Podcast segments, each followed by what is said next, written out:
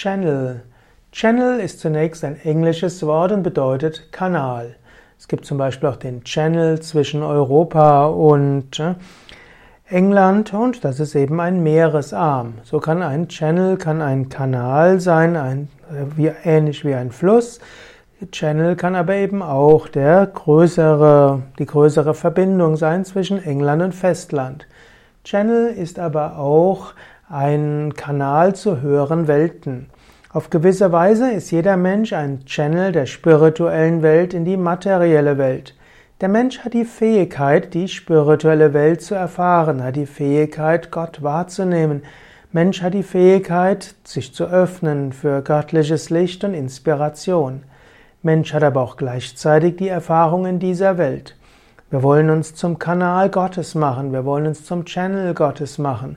Wir wollen uns öffnen und wir können innerlich sagen, hm, dass wir Gott durch uns wirken lassen wollen. Das klingt zunächst einmal vermessen, woher wissen wir den Willen Gottes, aber wir können trotzdem uns öffnen, können sagen, oh Gott, nicht mein Wille, dein Wille geschehe.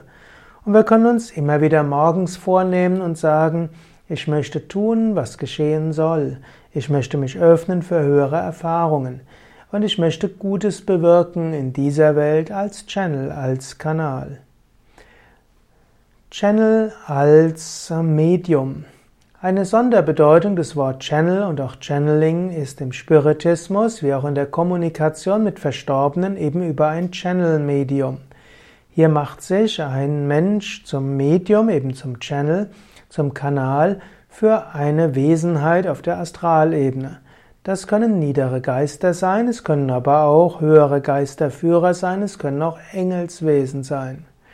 Im Allgemeinen wollen wir uns im Yoga nicht zu Channel-Medien entwickeln, sondern wir wollen uns öffnen direkt für die selbstverwirklichten Meister und wir wollen uns auch öffnen für Gott selbst.